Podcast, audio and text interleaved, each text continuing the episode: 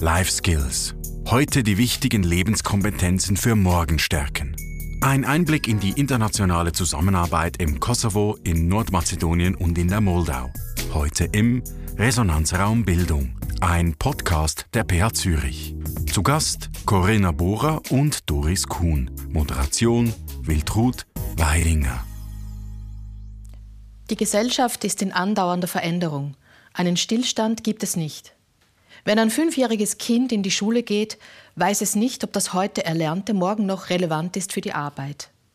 Große Transformationsprozesse wie die Globalisierung, die Digitalisierung und die ökologische Nachhaltigkeit beeinflussen den Arbeitsmarkt rasant. Weltweite Krisen wie die Corona-Pandemie oder der Ukraine-Krieg führen uns vor Augen, dass sich die Lebensumstände jederzeit ändern können.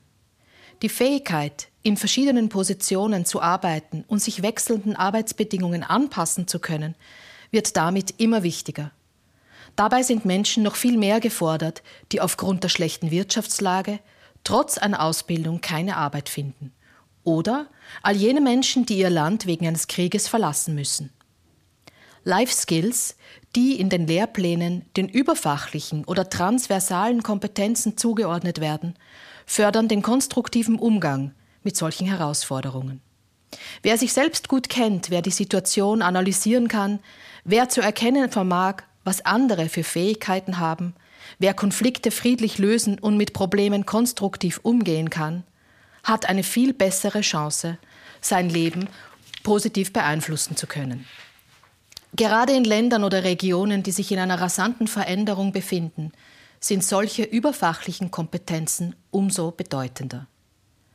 Die Abteilung Internationale Bildungsentwicklung der Pädagogischen Hochschule Zürich, genauer das Zentrum für Unterricht und transkulturelles Lernen, hat schon einige Projekte zur Förderung der Life Skills in verschiedenen Ländern Südosteuropas und Osteuropas durchgeführt.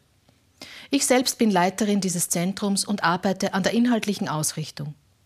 Wir stellen heute hier zwei Projekte vor, das Projekt Peacock in Kosovo und Nordmazedonien und das Projekt Personal Development in der Republik Moldau. Bei mir im Studio sind heute zwei Projektleiterinnen, Corinna Bohrer und Doris Kuhn, die in der Republik Moldau, in Kosovo und in Nordmazedonien zwei große Bildungsprojekte zu Life Skills durchgeführt haben. Herzlich willkommen, euch beide. Die erste Frage, die ich hier an euch habe, ist, was bedeuten eigentlich Life Skills überhaupt? Was beinhalten Life Skills? Ja, danke erstmal für die Einladung zu dem Gespräch. Und ähm, ich nehme eigentlich Bezug zu dem, was du gerade gesagt hast. Life Skills sind für mich übersetzt, das ist ja Lebensfähigkeit, also sich so nach innen zu richten und sich selbst gut zu kennen und nach außen aber auch agieren zu können und sich zurechtzufinden. Und ich habe so das Bild von diesem inneren Team, dass ich mein eigenes Team, meine Teammitglieder kenne. Was sind meine Stärken? Wen interessiert was von mir? Wer muss sich noch in welchen Situationen entwickeln oder wie löse ich oder wie lösche ich meine eigenen Emotionen, wenn es aufkocht oder wie motiviere ich mich. Ja, so ich kenne mich selbst gut und das ist meine Grundlage, meine Sicherheit. Und dadurch kann ich mit anderen in Beziehung treten und kommunizieren, auch was hinterfragen, kritisch diskutieren. Das sehe ich so als ähm, wirklich Grundbausteine, wie die Grundmauern von, von einem Haus. Mhm. In Beziehung treten, miteinander kommunizieren oder interagieren, trägt ja alles auch zum friedlichen Zusammenleben ähm, bei. Mhm. Doris, du hast ja das Projekt Peacock, Peace through Cooperation, Knowledge and Competences in den Ländern Kosovo und Nordmazedonien geleitet.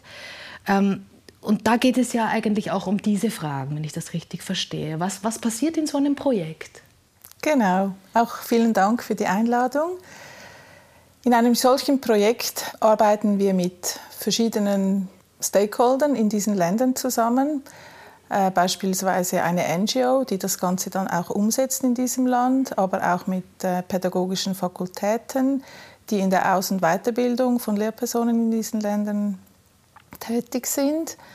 Meist entwickeln wir zuerst Lehrmittel, die eben diese Life Skills beinhalten auf verschiedenen Stufen. Jetzt bei Peacock war es von Klasse 5 bis 9. Das ist auch ein bisschen ein Ping-Pong zusammen mit den Leuten vor Ort. Also wir, wir machen Vorschläge und die, die Lehrmittel werden teilweise auch gemeinsam entwickelt. Nachher bilden wir vor allem Mastertrainerinnen aus, Lehrerinnen, die interessiert sind, ähm, die das dann eben auch in diesen Ländern weitergeben können. Also die Idee ist, dass viel geübt wird mit diesen Lehrmitteln, dass ähm, in den Schulen auch reflektiert wird, was passiert auch im Kollegium, äh, dass dann rückgespielt wird zu uns und dann auch eben in der Aus- und Weiterbildung Module entwickelt werden, um auch in der ja, Lehrerbildung, Lehrerinnenbildung dann diese zu integrieren, mhm. diese Life Skills. Mhm. Das heißt eigentlich ein vollumfängliches Unterrichtsprogramm, genau. das sich an die Schülerinnen und Schüler richtet, aber gleichzeitig auch die notwendigen Personen weiterbildet, die, die das dann durchführen ja, sollen genau. in den Schulen. Ja, genau. mhm. ähm, Corinna, das Projekt in der Republik Moldau setzt ja noch einen zusätzlichen Fokus ähm, auf das Thema Life Skills, nämlich den der beruflichen Orientierung. Ähm, was war bei diesem Projekt genau das Ziel und wieso vor allem wurde dieser Fokus noch zusätzlich gelegt? Ja, in der Moldau spezifisch, dass wir die Lücke füllen wollten ähm, zwischen, der, zwischen der Grundschule und der beruflichen Bildung. Also das kann auch Uni sein oder äh, Berufsschule. Aber wir wollten den Schülerinnen und Schülern die Möglichkeit geben, sich ähm, bewusst zu orientieren. Also so wie das bei uns eigentlich selbstverständlich ist, dass die Schüler begleitet werden in der Grundschule, also in ihrer schulischen Ausbildung begleitet werden hin zur beruflichen Wahl. Was will ich werden? Und das fehlt in, äh, in der Moldau. Und das haben wir in Rumänien haben wir das äh, implementiert. Wir haben da Materialien entwickelt. So wie Doris das jetzt eigentlich beschrieben hat, ist es bei uns auch gewesen in der Moldau und in Rumänien. Wir erstellen die Materialien, geben das den Lehrpersonen als Pilot, zur, ähm, stellen das zur Verfügung und dann wird das eigentlich weiterentwickelt. Und die Schüler sollen die Gelegenheit haben, durch ein Programm zu laufen, in dem sie eben ihre Stärken finden, ihre Interessen finden, aber auch ganz praktische Sachen wie, wie schreibe ich meinen Lebenslauf, wie führe ich ein Interview, wie suche ich überhaupt einen, eine, einen Beruf aus, wie rede ich mit meinen Eltern Warum haben die den Beruf gewählt? Sowas. Und das klingt jetzt sehr banal, ist aber für die Schülerinnen und Schüler dort und auch für die Lehrpersonen eine Riesenherausforderung. Warum, äh, worin liegt genau diese Herausforderung? Geht es da auch um ähm, die Wahrnehmung der eigenen Person oder die Fähigkeit zu entscheiden? Oder ist es eine Frage von, von der Kultur in Schule und Unterricht? Kann man das so fassen irgendwie? Ja, das ist sehr, ich würde sagen, sehr eine komplexe Frage. In erster Linie geht es, glaube ich, darum, dass die Kultur darin besteht, den Schülern und Schülerinnen oder den Kindern etwas zu ähm, erklären. Also ich erkläre meinem Kind, was es machen soll oder wohin es gehen sollte. Oder es geht um diese Sicherheit zu schaffen für die Kinder und so wie so eine, wie so eine Schutzmauer darum zu bauen. So. Und dadurch können die Kinder nicht äh, diesen Raum finden, um heraus, äh, so Erfahrungen zu machen. Und das ist die Herausforderung. Das haben auch die Lehrpersonen, das sieht man in unseren Projekten. Das ist nicht das Wissen, was fehlt. Es ist dieses Erfahrungen machen zu lassen und nicht zu erklären. Und daran, darin liegt die Herausforderung. Also der notwendige Mut, so wie ich das verstehe, auch ähm, sich über etwas zu trauen, wo ich nicht genau weiß, was ist das Ergebnis am Schluss, genau. ähm, wie verläuft diese Lektion. Sind das ähnliche Erfahrungen, die du gemacht hast, Doris? Genau, ich möchte gerne noch etwas ergänzen, ja. weil in vielen Ländern ähm, haben viele Eltern oder auch wahrscheinlich Lehrer, Lehrerinnen und Lehrer immer die Vorstellung, die Kinder müssen einfach das, die, das, die Matura machen. Mhm. Sie müssen in weitergehende Schulen gehen eine Lehre in dem Sinn gibt es eben auch in vielen Ländern nicht. Aber es braucht alle diese handwerklichen oder überhaupt all diese Lehren auch. Und das ist so wie eine, einen ähm, Mind-Shift mhm. auch, oder? Dass eben auch eine Lehre oder, oder eine, ein handwerklicher Beruf teilweise viel geeigneter ist für ein Kind als weiter in die Schule. Und nachher hat man keine Stelle, weil es, mhm. weil es gibt ja in diesen Ländern ganz viele, eine hohe Arbeitslosigkeit. Mhm aufgrund fehlender Stellen, aber zu wenig Fachkräfte wie bei uns auch. Okay, also aber eine weitere Herausforderung für mich auch ist, dass beispielsweise, wenn wir jetzt mit so einem Programm kommen, dann muss man ja schauen, passt das in das Curricula? Mhm. Und das ist auch eine große Herausforderung. Mhm. Welche Stunde wird für das zur Verfügung gestellt? Für Life Skills oder Job Orientation? Mhm. Und das braucht viel Gespräche, Meetings ähm, bei den Bildungsministerien auch. Ähm, mhm. all diesen mhm. Stellen, die das auch entscheiden können. Mhm. Ja, ein Projekt in so einer Größenordnung ist natürlich schon an sich eine Herausforderung, wenn es hier in der Schweiz stattfinden würde und nun in einer Region ähm, solche Projekte durchzuführen, die unterprivilegiert sind, mhm. die oftmals auch großen personellen Fluktuationen unterworfen sind, wo auch Verantwortlichkeiten wechseln ähm, stellt natürlich ähm, Projektleitungen vor große Herausforderungen. Wie habt ihr das erlebt? Ähm, wo liegt die größte Herausforderung? Ist es tatsächlich die Integration in, ähm, in Lehrpläne, wenn es um ein neues Fach geht? Oder ähm, wie siehst du das, Corinna? Also in der Moldau war das jetzt zum Beispiel nicht die größte Herausforderung, weil der Lehrplan war schon geschrieben für Kompetenzorientierung. Das war ein neuer Lehrplan der mit internationalen Akteuren geschrieben wurde und äh, entwickelt wurde. Hier war die Herausforderung die praktische Umsetzung im Unterricht tatsächlich und nicht den Lehrplan nur auf dem Papier zu lassen, sondern ihn praktisch in den Unterricht zu bringen. In der Moldau ist die Herausforderung noch eine andere und das ist einer von diesen auch Grundbedürfnissen von Menschen, ist die Sicherheit. Denn was man als Hintergrund auch in diesen Kulturen sehen muss, ist, dass die Sicherheit nicht gegeben ist. Und das war früher durch, ähm, durch die sozialistischen Strukturen, sage ich mal, äh, nicht gegeben. Und heute sind es ganz andere ähm, Kräfte, wie zum Beispiel jetzt die Bedrohung durch Russland oder auch innerpolitische Konflikte, die sie haben. Und dadurch denke ich immer, ist so ein so ein grundlegendes Element fehlt und das ist die Sicherheit und das fühlt man in diesen Projekten als Projektleitung sehr stark, wenn ich mit dem Ministerium rede und ich bin, ich bin zu Gast. Mhm. Ja.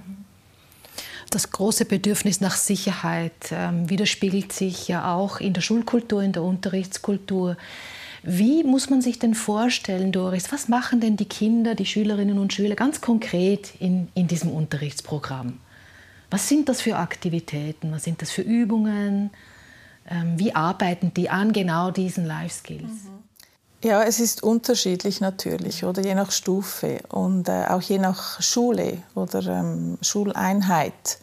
In den Fächern der, der Sprachen, beispielsweise Albanisch oder Mazedonisch, ist es eigentlich am einfachsten, diese Programme zu integrieren, weil dann kann man gleichzeitig das mit der Sprache mhm. verbinden, weil wir haben ja all diese Lehrmittel auch immer in diese verschiedenen Sprachen übersetzt. Mhm. Und da kann eine Lehrerin beispielsweise, wenn, es einen, wenn sie eine Ausstellung machen möchten äh, mit den Kindern, gibt es ganz viele Beispiele für ähm, Anleitungen, wie kann man mit den Kindern etwas kreieren, kreativ sein, gleichzeitig verbinden mit Sprache und vielleicht auch noch lernen, eben zu kommunizieren miteinander. Also dass dann die Kinder in einer Übung auf verschiedenen Ebenen der Life Skills angesprochen werden. Mhm. Aber ich habe auch Beispiele gesehen ähm, in, der, in einer Chemiestunde, als eine Lehrerin das gebraucht mhm. hat, wie sie eben, ähm, ja, was passt zusammen und was stößt sich ab. Mhm. Und sie hat das mit dem Konflikt verbunden. Also sie hat die Chemie eigentlich genommen, da bist du Spezialistin wieder, eher Corinna, mhm. ähm, aber hat anhand von dem eigentlich kreative Lehrpersonen erweitern oder ähm, bereichern natürlich, oder wie sagt man, reichern den Task an, mhm. oder? Mit eigenen Ideen. Mhm. Und nützen die Stärken der Schülerinnen und genau, Schüler. Genau, genau. Und sie lernen die Schülerinnen und Schülerinnen auch besser kennen. Ja. ja. Mhm. Einige Male habe ich das gesehen, wie die Lehrerin auch so mit großen Augen, ah, der mhm. oder die weiß das, ah, da ist ein Berg. Ja.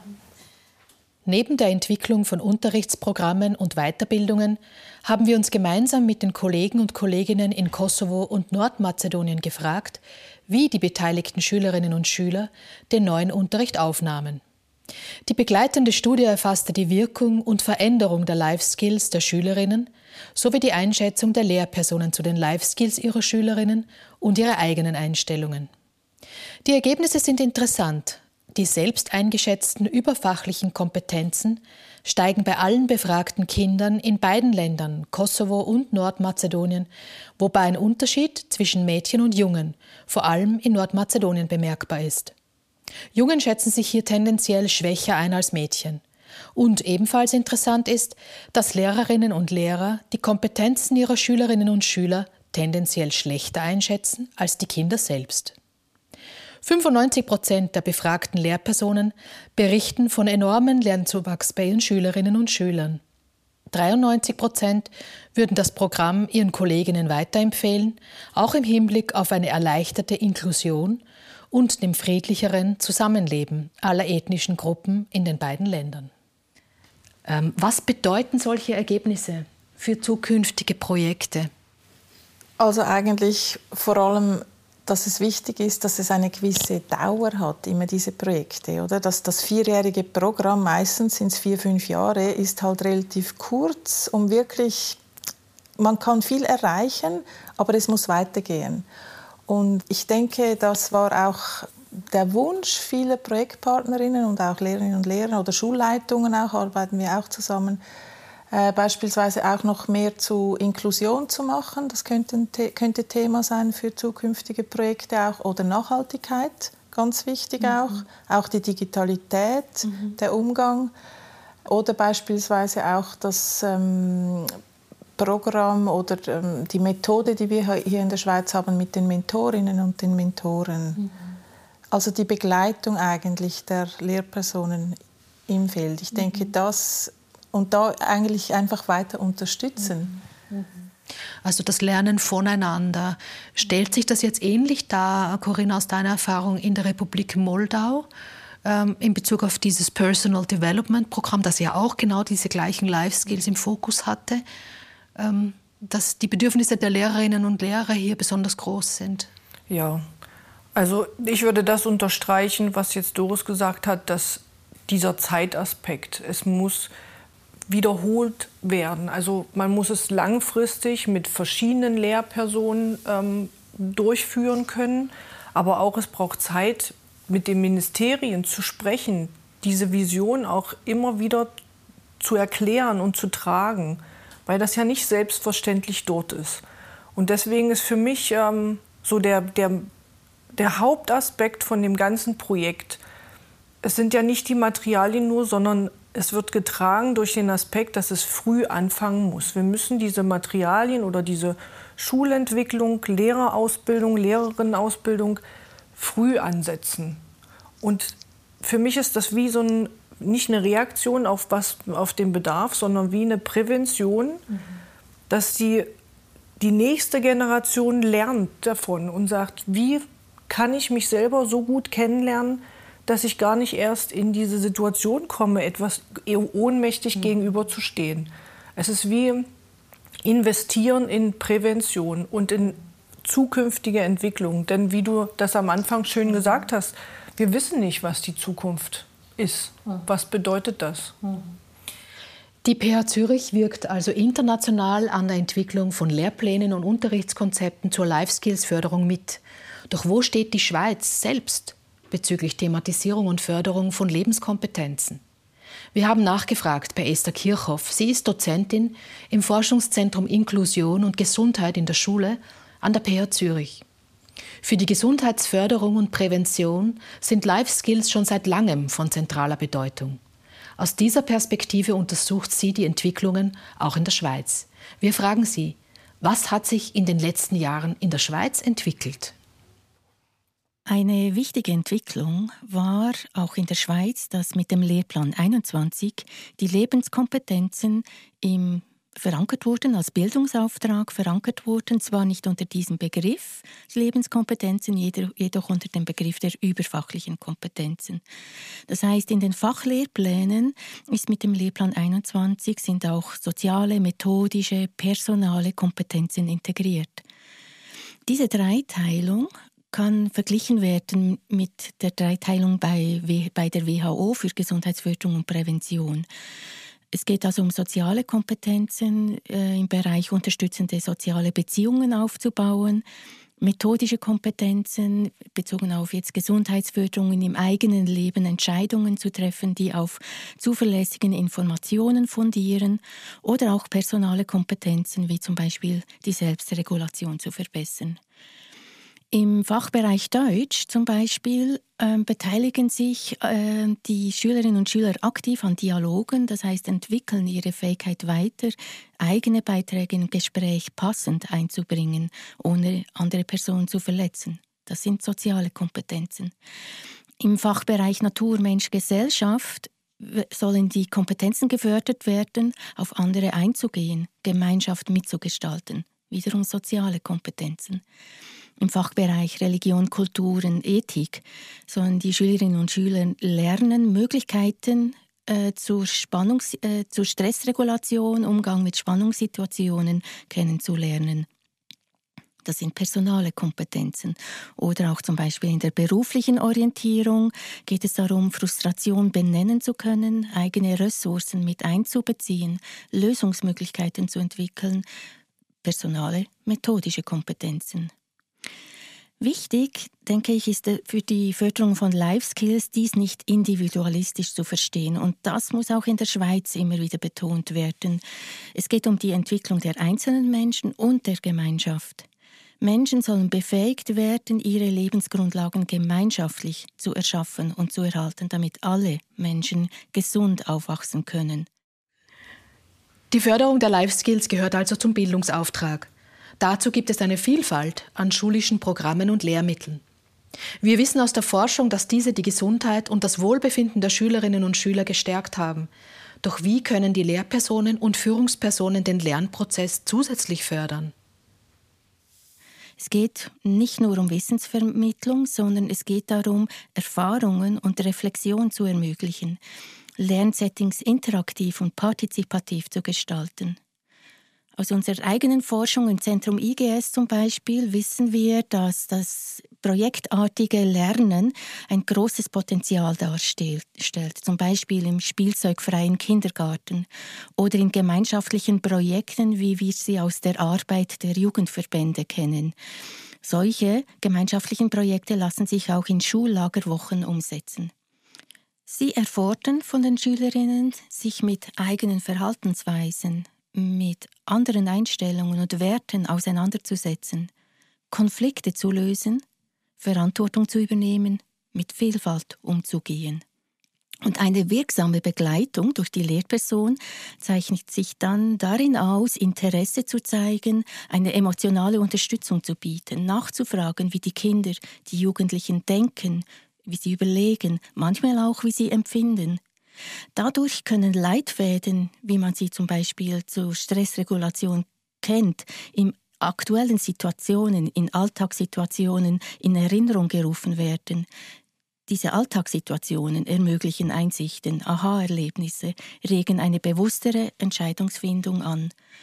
Und auch wichtig scheint mir, dass wir als Lehrpersonen lernen, eine verlässliche Ansprechperson bei Problemlösungen zu sein oder zu werden die Dimension der Gemeinschaft, die Dimension der gemeinsamen Verantwortung und der Zusammenarbeit, die hier auch ähm, von Esther Kirchhoff angeregt wurde, ähm, ist eine wesentliche in der Beschäftigung mit den Life Skills neben der individualistischen Sichtweise.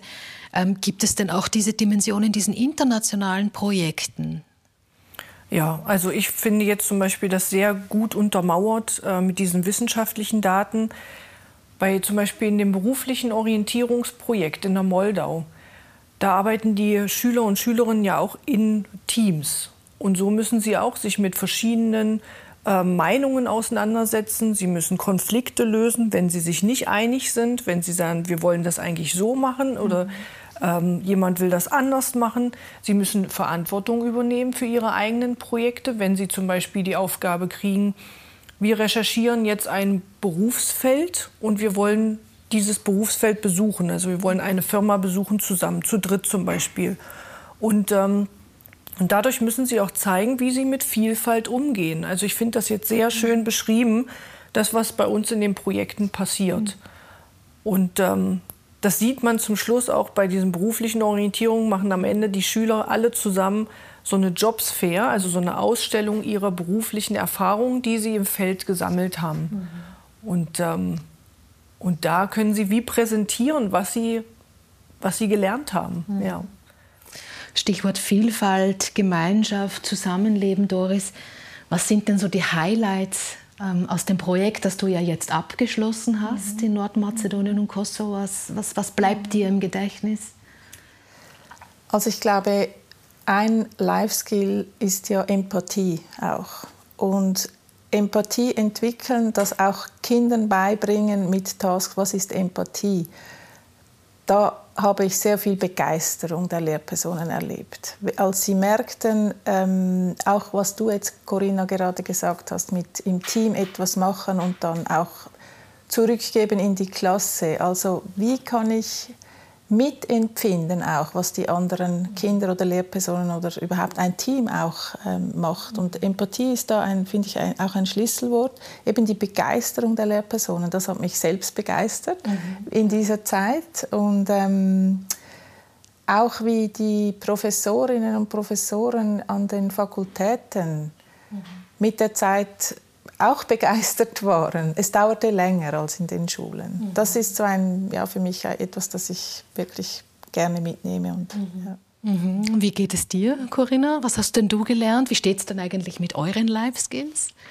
Also bei mir das Highlight würde ich jetzt gerne noch erwähnen, ist auch so, wenn ich so eine mhm. Schule besucht habe und diese Jobs Fairs, diese mhm. Ausstellungen besucht habe, weil dann waren Eltern eingeladen, waren ähm, Repräsentanten von den Berufsfeldern eingeladen. Die Schüler waren da und es war so dieser Stolz der Schüler und Schülerinnen, das zu präsentieren. Und was ich ganz wichtig finde, ist immer, dass es auch von den Eltern mitgetragen wird. Weil wenn nur die Schule alleine etwas macht, reicht es nicht aus. Es muss das Ministerium, es muss dieses Lehr Lernumfeld auch geschaffen werden. Und dazu gehören die, die Eltern. Und ähm, wenn du nach meinen eigenen Life Skills mhm. fragst, mhm. ich, das finde ich äh, eine interessante äh, Frage, weil ich in den ganzen Projekten auch immer reflektiere, wie bin ich groß geworden. Mhm. Ich bin auch in einem ganz anderen Schulsystem groß geworden, wo Life Skills jetzt nicht unbedingt gefragt waren oder nicht mal erlaubt waren. Und ähm, man lernt Schritt für Schritt in dem, was man tut im, im Alltag. Und heute würde ich sagen, dass man das eigentlich man lernt immer dazu, Lebensfähigkeiten. Ich meine, heute müssen wir uns mit Digitalisierung auseinandersetzen, mit der Pandemie, mit, ähm, mit so vielen verschiedenen ähm, Situationen, die sich jeden Tag ändern können, wie du das ja am Anfang auch gesagt hast. Und ich würde sagen, ich habe nicht ausgelernt. Es geht immer weiter. Es geht immer weiter. Ein Stichwort, auch die Life Skills Projekte gehen weiter ähm, des Zentrums Unterricht und transkulturelles Lernen. Ein nächstes Projekt, das bereits begonnen hat, fokussiert äh, Life Skills und Spiel, ähm, vor allem bei Kindern von vier bis acht Jahren. Äh, mit gemeinsamen Partnern und Partnerinnen aus Nordmazedonien und Serbien. Doris, das Projekt leitest du ähm, wieder. Und wir haben ein anderes Projekt in der Pipeline zum Thema Life Skills und Nachhaltigkeit, ähm, wo wir genau diese Dimension auch fokussieren, ähm, die du vorher angesprochen hast, Dorin. Stichwort Peer Learning. Auch in der Moldau geht die Arbeit weiter, Corinna. das Projekt Reflect, wo es darum geht, Lehrpersonen zu Peer-Beobachtungen, Peer-Visits, ähm, Mentoring ähm, anzuregen und das auch in den Hochschulen und in den Weiterbildungsinstitutionen zu verbreiten, wird ein nächster Fokus sein. Ich möchte mich bei euch beiden ganz herzlich bedanken für dieses interessante Gespräch und auch für den Einblick in eure Arbeit. Die Lehrmittel, von denen gesprochen wurde, die Materialien sind alle zu finden ähm, auf unserer Website, auch ähm, zum Download bereit. Unsere Website, wo man auch die Information zu den Projekten findet, ist www.phzh.ch-ipe und dort leitet ein Link weiter zu allen ähm, Unterrichtsmaterialien in allen Sprachen. Herzlichen Dank. Danke auch. Danke dir. Vielen Dank. Sie hörten Resonanzraum Bildung, ein Podcast der PA Zürich. Diskutiert haben Corinna Bohrer, Doris Kuhn und Wiltrud Weidinger.